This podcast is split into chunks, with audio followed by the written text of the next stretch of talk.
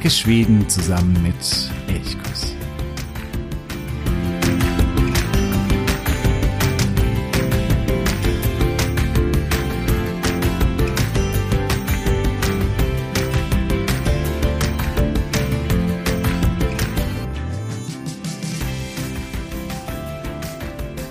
Corona hat uns nach wie vor fest im Griff.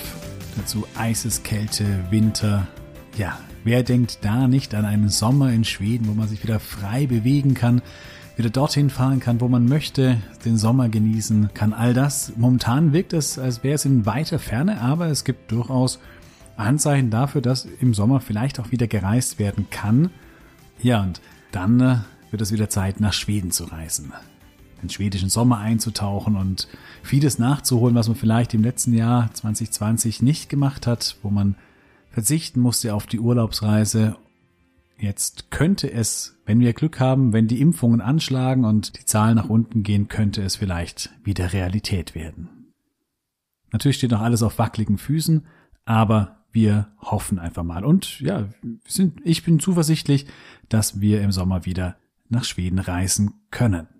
Nun ist es so, dass man vielleicht, selbst wenn man wieder reisen könnte, dass man dann nicht unbedingt in die Metropolen reist, nicht unbedingt nach Stockholm, nicht nach Göteborg oder sonst irgendwie, wo es, wo richtig viel los ist oder auch nicht unbedingt Ullared-Shopping betreiben möchte. Das ist vielleicht nicht, auch dann nicht angesagt. Denn Corona wird auch im nächsten Sommer natürlich noch da sein. Es wird nicht verschwunden sein und wir werden nach wie vor Abstand halten müssen und äh, uns in bestimmten Dingen zurückhalten müssen. Das wird auf jeden Fall so sein. Und deswegen rückt vielleicht eine Möglichkeit des Urlaubs in den Fokus. Eine Möglichkeit, für die Schweden sowieso bekannt ist und jetzt vielleicht die ideale Urlaubsmöglichkeit ist, nämlich mit dem Kanu unterwegs zu sein. Und genau darum soll es in dieser dritten Folge gehen, um das Kanufahren in Schweden, welche Möglichkeiten es gibt, wo schöne Orte zum Kanufahren sind, aber auch welche Ausrüstung notwendig ist und was es sonst noch zu beachten gibt. Ja, allein der Gedanke daran, jetzt in einem Kanu zu sitzen, irgendwo auf einem der schwedischen Seen, in aller Stille und Ruhe entlang zu gleiten, irgendwo abends an einen Felsen oder an einem Strand auszusteigen, sich einen schönen Zeltplatz zu suchen und dort mit der Familie oder mit guten Freunden ein Zelt aufzustellen, am Lagerfeuer zu sitzen, den Abend zu genießen, ja, und in den äh, schwedischen langen Sommerabend einzutauchen, dann eine Nacht in der freien Natur zu verbringen, am nächsten Morgen aufzustehen, erstmal eine Runde im See zu schwimmen, gemeinsam zu frühstücken, um dann wieder weiter zu paddeln, irgendwo anders hin zu einer nächsten Insel, äh, auf einen weiteren See, wo auch immer hin. Ja, allein dieser Gedanke daran ist schon so wunderschön, dass ich sage, ich will das jetzt eigentlich unbedingt sofort machen. Aber es geht frühestens im Sommer wieder. Schweden ist Kanuland. Nicht nur jetzt während der Corona-Epidemie, aber während Corona natürlich umso besser, weil beim Kanufahren, da kannst du wirklich für dich sein oder eben nur mit deinen Freunden oder deiner Familie zusammen sein. Beim Kanufahren kannst du mehrere Tage, eine Woche, mehrere Wochen unterwegs sein und du begegnest kaum jemanden. Das heißt, es ist ein Urlaub, der wunderschön ist, der völlig entschleunigt und gleichzeitig noch den Abstand zu anderen hält. Schweden ist aber vor allem deswegen ein Kanuland, weil es die besten Voraussetzungen zum Kanufahren hat. Schweden ist ein Land der Seen. Es gibt so unglaublich viele Seen, und zwar im ganzen Land verteilt, im Südschweden, Mittelschweden, Nordschweden. Es gibt riesige Seen wie den Vänern oder den Wettern oder den Mäleren und es gibt ganz kleine Seen und es gibt vor allem auch, das ist fürs Kanufahren ähm, auch von großer Bedeutung, viele Seen sind miteinander verknüpft und zwar so, dass man mit dem Kanu eben von einem See zum nächsten fahren kann, entweder über kleine Kanäle oder eben kleine Flüsschen oder manchmal gibt es auch kurze Transportpassagen, die man bewältigen muss, aber die sind eben meistens nur kurz.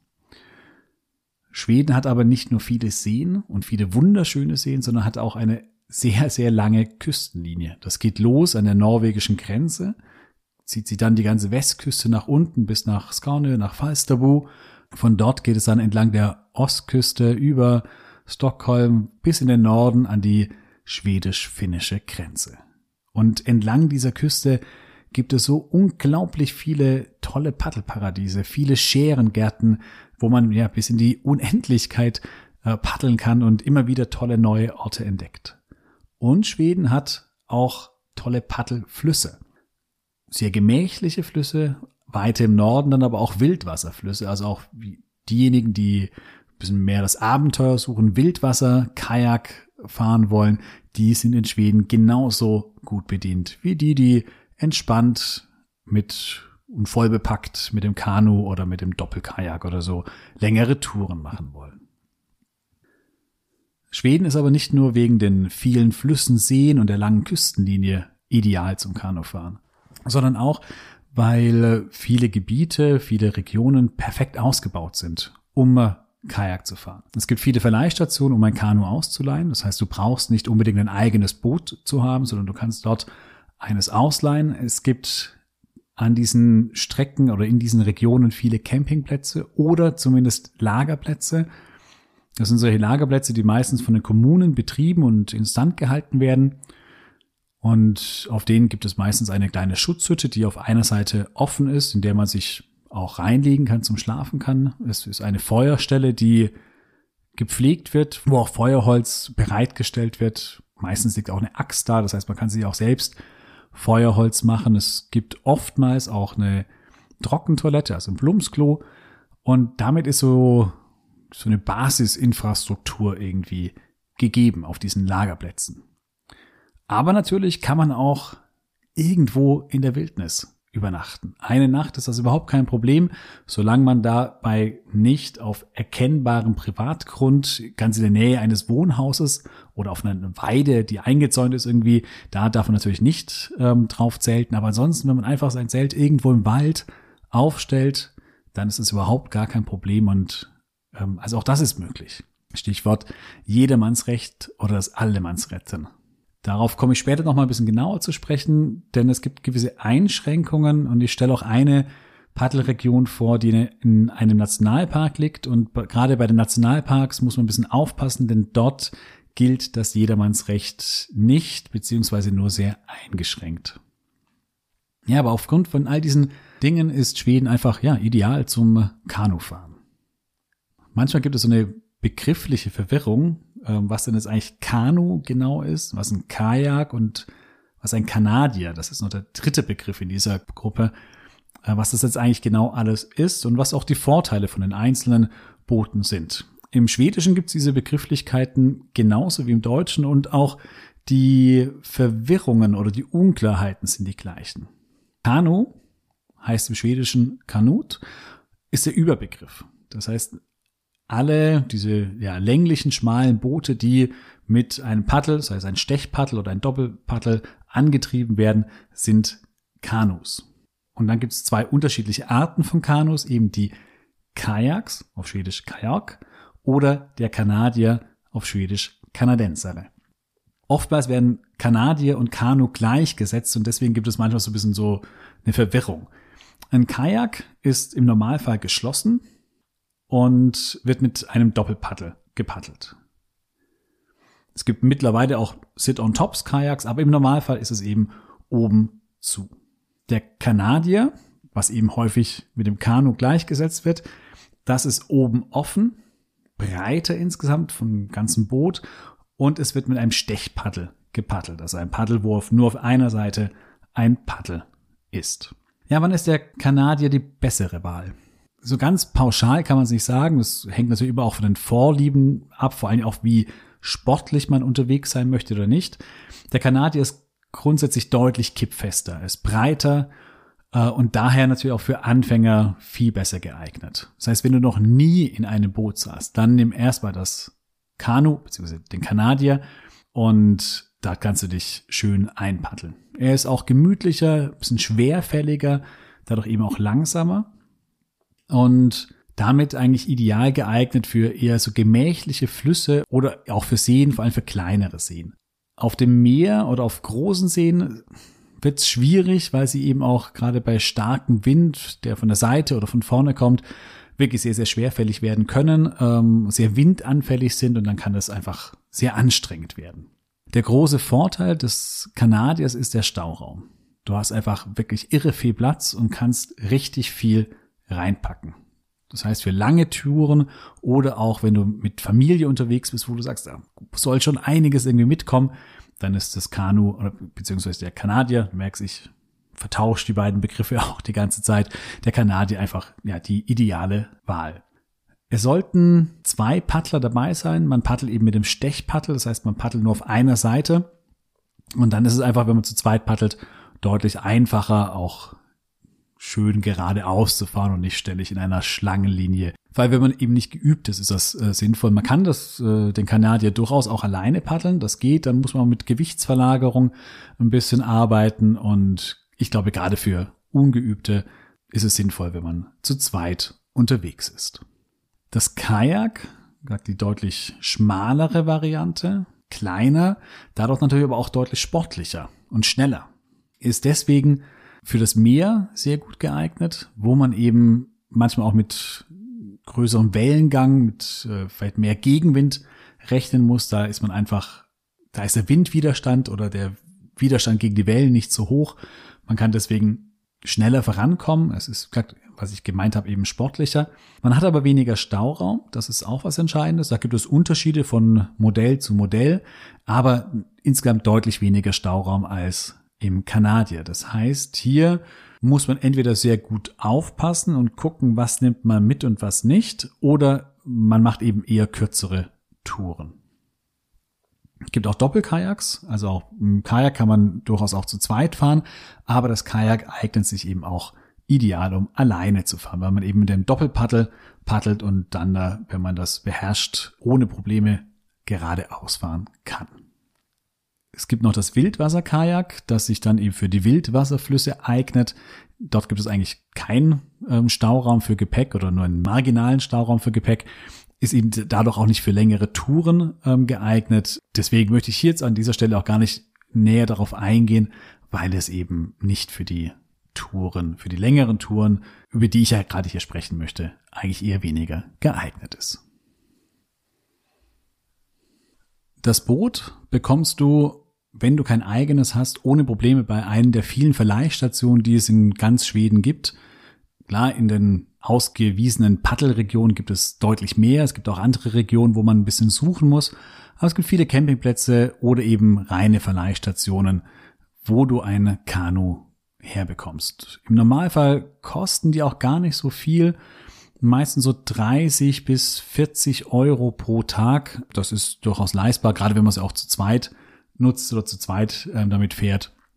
Das heißt, es ist ein relativ günstiger Urlaub, vor allen Dingen, weil keine allzu großen weiteren Kosten hinzukommen, wenn du auf einem dieser Lagerplätze oder in der freien Natur irgendwo übernachtest.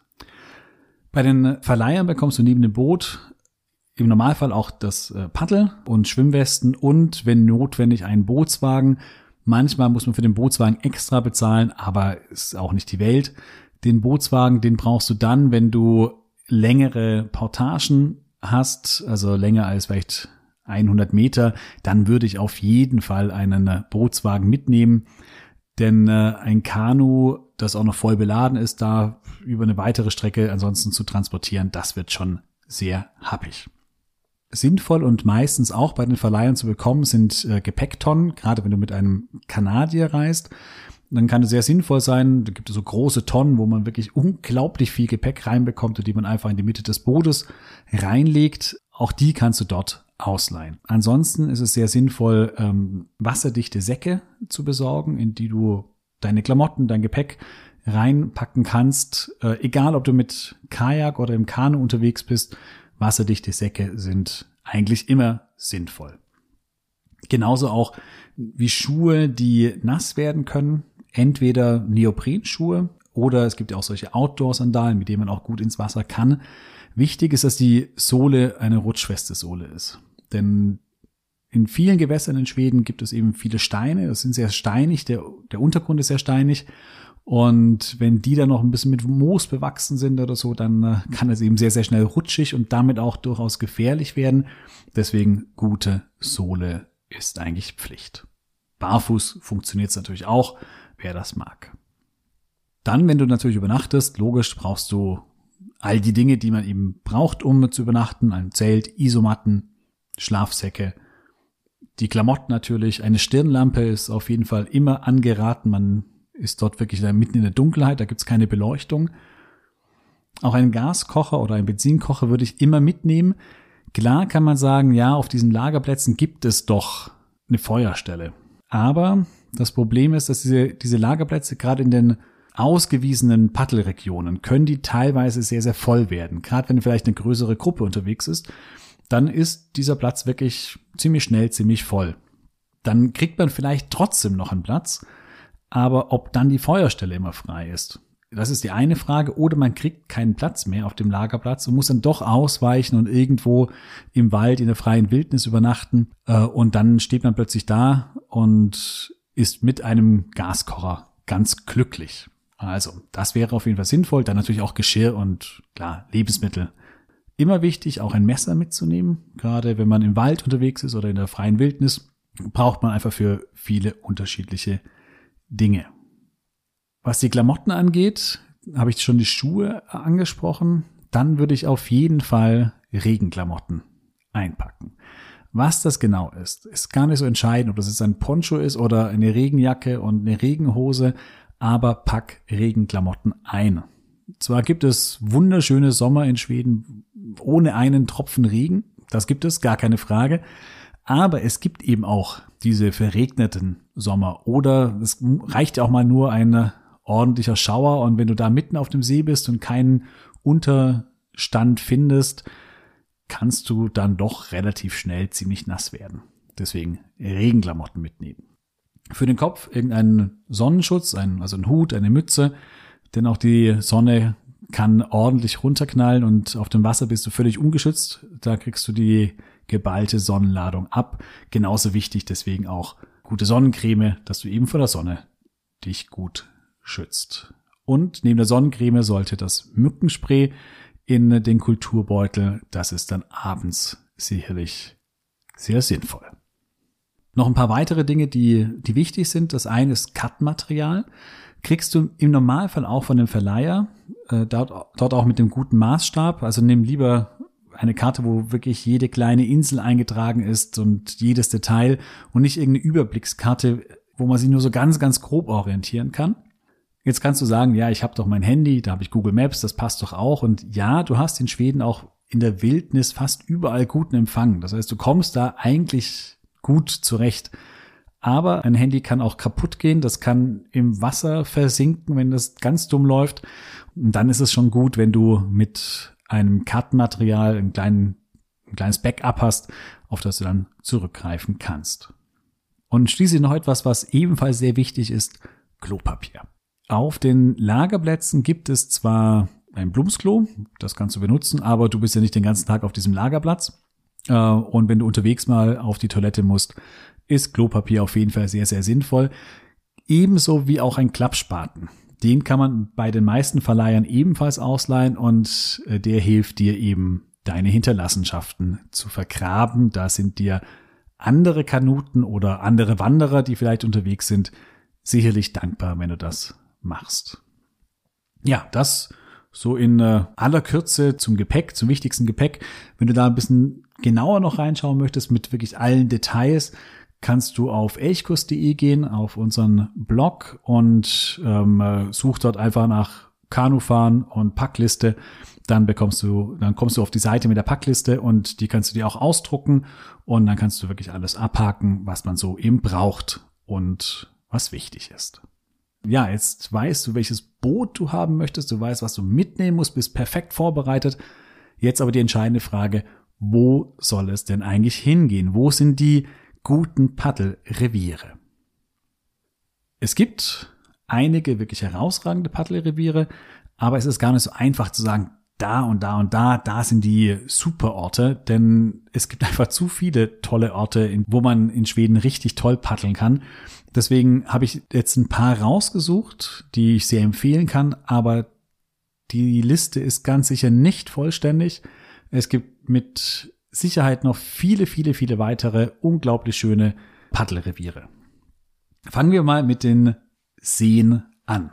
Ich möchte zunächst mal eine Seensystem vorstellen, ähm, das in der Nähe einer Großstadt ist. Hat den großen Vorteil, dass du das einfach mit den Öffentlichen erreichen kannst und es sich dadurch quasi abhebt von eigentlich, eigentlich allen anderen Paddelrevieren. Das ist Wettlefjell bei Göteborg und du kannst dort, das liegt so im Nordosten der Stadt, eigentlich direkt an der Stadtgrenze. Und das Tolle ist, du bist ja eigentlich in dem einen Moment noch mit in der Stadt und im nächsten Moment bist du gefühlt ganz, ganz, ganz weit weg von der Stadt. Es gibt einen Kanuverleih, wo du dein Kanu ausleihen kannst. Und dann sind es mehrere Seen, die manchmal mit kleinen, sehr urigen und fast so ein bisschen verwunschenen Kanälen miteinander verbunden sind. Manchmal muss man ganz kurze Strecken tragen, die sind aber wirklich sehr, sehr kurz. Und hier kann man innerhalb von 0, nix eintauchen in Einsamkeit, in Wildnis, in ja, Natur erleben. Und eben, wie gesagt, es ist eben ganz nah an der Großstadt dran. Das Wettlefjell bei Göteborg. Da gibt's auch einen Artikel auf elchkurs.de, wo nochmal alles genauer beschrieben ist, wo die Verleihstation zu finden ist, wie man rumpaddeln kann. Aber sehr empfehlenswert.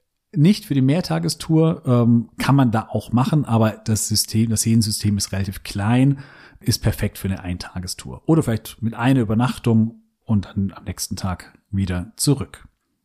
Wenn man von äh, ähm, Göteborg weiter nach Norden fährt, dann äh, fährt man irgendwann mal durch Dausland durch oder Dausland und dann auch das, das südliche Wärmland. Das ist vielleicht, ja, ich würde mal sagen, die Paddelregion schlechthin in Schweden, was die Seen betrifft. In Deutschland hast du, ich weiß gar nicht, wie viele Seen, es sind auf jeden Fall unglaublich viele Seen, manche ein bisschen größere, aber auch viele sehr kleine Seen. Und die kleinen Seen sind deswegen schön, weil sich da nicht so viel Wind und damit auch nicht so große Wellen aufbauen können, was das Paddeln einfach angenehmer, entspannter macht. Ja, in Deutschland hast du unglaublich viele Möglichkeiten, welche Strecken du wählst, wo du rumpaddeln möchtest. Es gibt Campingplätze, es gibt ganz viele Lagerplätze und mehrere Verleiher auch. Bengtsforsch ist vielleicht ein guter Ausgangspunkt, aber sicherlich nicht der einzige Aus Ausgangspunkt. Also Deutschland ist landschaftlich sehr, sehr schön. Es ist da schon richtig einsam. Viel, viel Wald, schöne Seen mit von den Gletschern rund gewaschenen Felsen. Einfach ein, ein herrliches Paddelgebiet. Deutschland und eben auch gleich angrenzend, im Norden angrenzend, das südliche Wärmland. Ganz in der Nähe davon, bisschen weiter Richtung Osten dann fahrend, kommt man in die Region Bergslagen, die alte Bergbauerregion. Und hier sind so, die eine Region ist so rund um Helleforsch. Da ist, äh, kann man sehr, sehr schön paddeln. Oder auch, äh, gibt noch ein, ein paar kleinere Seen bei Kluten. Das ist ein Naturreservat. Da ist es sehr einsam, trifft man nur ganz wenige Menschen, ist auch nicht so überlaufen, das ist eigentlich sehr, sehr schön. Ich war da einmal im Sommer paddeln und äh, wir haben ja während des Paddelns vielleicht, ich weiß nicht, drei, vier andere Boote gesehen. Das war wirklich äh, richtig schön. In Deutschland kann es, gerade in Bengtsforsch, da kann es manchmal wirklich richtig voll sein, weil auch große Tourenanbieter, also wo man äh, mit einem Anbieter gemeinsam auf eine Kanutour gehen kann, die fahren sehr häufig nach Deutschland und wenn man deswegen da Richtung Kluten oder Helleforsch geht, da wird es vielleicht ein bisschen einsamer. Ähm, Gerade Kluten, ein sehr, sehr, sehr schönes Gebiet in Bergslagen. Wenn man ein bisschen südlicher oder in Südschweden ähm, paddeln möchte, wenn man gar nicht so weit nach Norden fahren möchte, dann ist ähm, der Nationalpark Osnen mit Sicherheit eine ideale Anlaufstelle. Eben ein Nationalpark, dadurch quasi kaum Straßen, keine, keine größeren Orte. Da, da ist ganz wenig los. Da sind eben Kanuten unterwegs, da sind Wanderer unterwegs, ein paar Radfahrer unterwegs und ansonsten einfach nur wahnsinnig viel Natur. Es ist ein großer See, der aber ganz zerstückelt ist, äh, wo es immer kleine Buchten gibt, wieder viele Inseln im See, wo es eigentlich überall irgendwas zu entdecken gibt. Ein wunderbares Paddelgebiet, ein Nationalpark, da muss man ein bisschen aufpassen. Dann, ich habe vorhin schon gesagt, das Allemannsretten, also das Jedermannsrecht, bedeutet eigentlich, dass du, wenn du mit einem nicht motorisierten Fahrzeug unterwegs bist, was das Kanu ja ist, dann kannst du eine Nacht auf jeden Fall irgendwo in der freien Wildnis bleiben, unter der Voraussetzung, dass du keinen erkennbaren Privatgrund quasi störst, als wenn da irgendwo ein Haus ist und du stellst dein Zelt in den Garten rein, dann darfst du das natürlich nicht machen. Oder wenn eine Weide da ist, die umzäunt ist, dann darfst du da auch nicht natürlich auf der Weide dein Zelt aufstellen. Du darfst aber dein Zelt auf Privatgrund stellen, solange du eben nicht in Sichtweite des Hauses bist und da eben niemand störst. Das ist das Entscheidende, störe niemanden. Das wäre auch dann die zweite Voraussetzung. Hinterlasse den Ort genau so, wie du ihn vorgefunden hast. Ja, der Ort soll danach so aussehen, als wärst du eben nicht da gewesen. Das ist in der normalen Natur in Schweden überall möglich. Im Nationalpark nicht. Im Nationalpark darfst du nur auf den ausgewiesenen Plätzen campieren. Das heißt, das so ein bisschen berücksichtigen. Ostnen in Smallland ein wunderbares Revier zum äh, Kanufahren, aber eben mit dieser wichtigen Einschränkung. Kommen wir zu den Flüssen. Ich möchte jetzt nicht auf die Wildwasserflüsse im Nordschweden eingehen. Da gibt es fantastische Wildwasserflüsse, aber da, da, muss man geübt sein, da sollte man schon ein bisschen mehr Kajakerfahrung, Wildwasser-Kajakerfahrung mitbringen. Deswegen möchte ich auf die jetzt nicht eingehen. Es gibt auch hier wahnsinnig viele schöne, auch im Südschweden, viele Paddelflüsse. Ich möchte aber drei herausgreifen, die ich für besonders geeignet halte oder die ich besonders schön finde. Der eine ist der Svartelven fließt von Dalarna ähm, nach Wärmland und kommt dann auch an Hellefors, das ich vorhin schon bei den Seen genannt habe, ähm, vorbei. In Hellefors gibt es übrigens auch einen Kanuverleih, wo man sich was ausleihen kann, dann ähm, Svartelven nach Norden transportieren lassen kann, um dann wieder zurück nach Hellefors ähm, fahren kann. Da sind alles von drei bis sieben Tagestouren möglich. Ähm, der Fluss ist völlig harmlos, da gibt es keine Stromschnellen oder sonst irgendwie und führt durch viele Seen, die dann äh, entlang des Flusses und ja, die Natur ist einfach einzigartig, wirklich schon so eine Wildnis in äh, manchen Teilen und ein ganz besonders schöner Fluss. Ebenso schön ist auch der Klarelven in Wärmland und auch der Westerdal-Elven in Dalarna. Beim Westerdal-Elven muss man ein bisschen aufpassen, da gibt es auch gibt es manche Strecken, die sind entspannt, da kann man auch als Anfänger gut paddeln es gibt aber auch Strecken, wo kleine, also wo so kleine Schwallstrecken gibt, ähm, wo, wo es ein leichtes Wildwasser wird. Das heißt, hier sollte man schon ein bisschen aufpassen, wo man paddelt und sich den Fluss ein bisschen genauer im Vorfeld angeschaut haben und am besten auch schon ein bisschen Erfahrung mitbringen. Und schließlich kommen wir noch zum Meer. Da einzelne Orte herauszugreifen, ist wirklich sehr, sehr schwer. Ich versuche es trotzdem meine persönliche Lieblingsregion, um mit dem Kajak auf dem Meer zu paddeln, ist die Region von Göteborg bis zur norwegischen Grenze, also Bohuslän. Wo genau du da unterwegs bist, ist eigentlich völlig egal, ob das jetzt in den äh, Scheren vor Göteborg ist, ob das in Marstrand ist, ob das bei Fjellbacka ist, äh, völlig egal. Diese Region ist einfach fantastisch. Das ist so Sommerfeeling par excellence mit vielen herrlichen Küstenstädten, sehr kargen Scheren, wo wenig wächst, ähm, sehr felsig alles, aber du hast eben unglaublich viele Inseln vorgelagert. Dadurch paddelst du nicht auf dem offenen Meer, sondern bist immer so ein bisschen geschützt, ähm, hast also nicht ganz so starke Wellen und es ist einfach eine, eine unglaublich schöne Region. Mit garantiert tollen Sonnenuntergängen. Denn es ist die Westküste, das heißt, du hast immer den Sonnenuntergang überm Meer. Auf der anderen Seite in der Ostsee sind die Stockholmer Scheren natürlich ein Traum. Ein riesiges Scherengebiet, wo du auch äh, ja, bis in die Ewigkeit irgendwie paddeln kannst und wahrscheinlich immer wieder neue Inseln, neue Strecken und Routen und Landschaften entdecken kannst. Die Stockholmer Scheren sind ein bisschen, ja, ich würde mal sagen, ein bisschen lieblicher, sind stärker bewaldet als die Scheren im äh, Westen.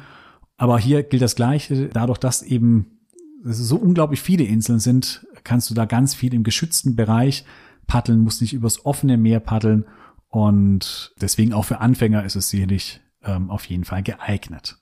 Klar, man muss, man paddelt mit dem Kajak auf dem Meer, das heißt ein bisschen Erfahrung sollte man vielleicht mitbringen. Es ist nicht ganz ungefährlich, fahren auch viele Motorboote in dieser Region, ähnlich wie auch in Bohuslän herum.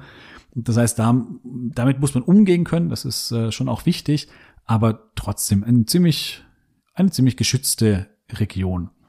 Ein Problem vielleicht bei den Stockholmer Scheren kann sein, dass viele Scheren bewohnt sind. Es gibt sehr, sehr viele Ferienhäuser auf diesen, diesen Inseln. Und man muss ein bisschen genauer gucken, wenn man quasi wild zelten möchte auf den äh, Stockholmer Scheren, wo genau man da äh, hinfährt. Äh, auf vielen Inseln ist es eben nicht möglich. Da muss man ein bisschen genauer gucken. Dann gibt es noch weitere Scherengebiete, zum Beispiel vor Karlskrona, auch hier ein herrliches Paddelgebiet oder die St. Annas Scheren zwischen Westervik und Norrköping ähm, gelegen. Auch die sind sehr, sehr empfehlenswert, vor allem weil da nicht so viel los ist und sie trotzdem ein Scherenfeeling in Perfektion irgendwie bereithalten. Dann weiter nördlich ist die Höger Küsten eine absolute Empfehlung, also die hohe Küste. Ein fantastisch schöner Küstenabschnitt nördlich von Sundsvall. Hier gibt's auch einen Nationalpark, den äh, Skyleskugens Nationalpark. Auch hier einfach landschaftlich unbeschreiblich schön, ganz, ganz tolles Gebiet zum Paddeln. Und das letzte liegt zwar nicht in Schweden, aber auf den Orlandinseln wird auch Schwedisch gesprochen. Deswegen kann ich das hier auch empfehlen. Die Orlandinseln, also gehören eigentlich ja zu Finnland, ähm, zwischen Stockholm ungefähr und der südwestlichen Spitze von Finnland gelegen. Ein Inselparadies mit, ich weiß gar nicht, 5000 Inseln ungefähr. Nur ein Bruchteil davon ist bewohnt. Auch hier kannst du unendlich lange paddeln, ganz, ganz viel entdecken. Hier solltest du aber auch ein bisschen geübt sein. Also ich war einmal auf den Orland-Inseln paddeln und äh, es gab doch viele Passagen, wo man zumindest kurzzeitig über das offene Meer auch paddeln musste, wo man also sehr windungeschützt gepaddelt ist und dadurch wurden die Wellen rasch deutlich höher und damit solltest du halt irgendwie umgehen können. Ähm, wenn du völlig ungeübt bist, würde ich eher nicht auf die Orland-Inseln gehen. Zumindest nicht als ersten Trip. Ja, das sind so die Tipps in aller Kürze. Du kannst gerne auf elchkurs.de noch einzelne Routen auch dir ein bisschen genauer anschauen, ein bisschen genauer durchlesen. Dort habe ich einige davon beschrieben. Ich hoffe, ich komme dazu, dass ich da auch in nächster Zeit noch ein paar mehr ausführlich beschreibe. Wenn du selber einige Tipps hast, wo du sagst, da kann man richtig toll paddeln, da ist vielleicht auch ein Kanuverleiher mit in der Nähe. Das ist ja auch für viele was ganz Entscheidendes. Ist da ein Verleiher in der Nähe? Dann ähm, schreib mir gerne, gib Bescheid. Dann kann ich das entweder auf elchkuss.de, also auf dem Blog oder hier im Podcast mal verwenden. Ich hoffe ja sehr, dass wir im Sommer nach Schweden reisen können. Ich habe richtig Lust bekommen, jetzt gerade wieder mich ins Kanu zu setzen oder ins Kajak zu setzen und wieder eine Tour zu machen oder eine Tour zu erleben, Natur zu erleben. Und ja, wenn du jetzt auch ein bisschen Lust bekommen hast, dann freut es mich sehr. Ich wünsche dir von Herzen einen Sommer in Schweden und wünsche mir zudem natürlich auch, dass du wieder bei der nächsten Folge mit dabei bist. In diesem Sinne, Hedo, wie Hirsch.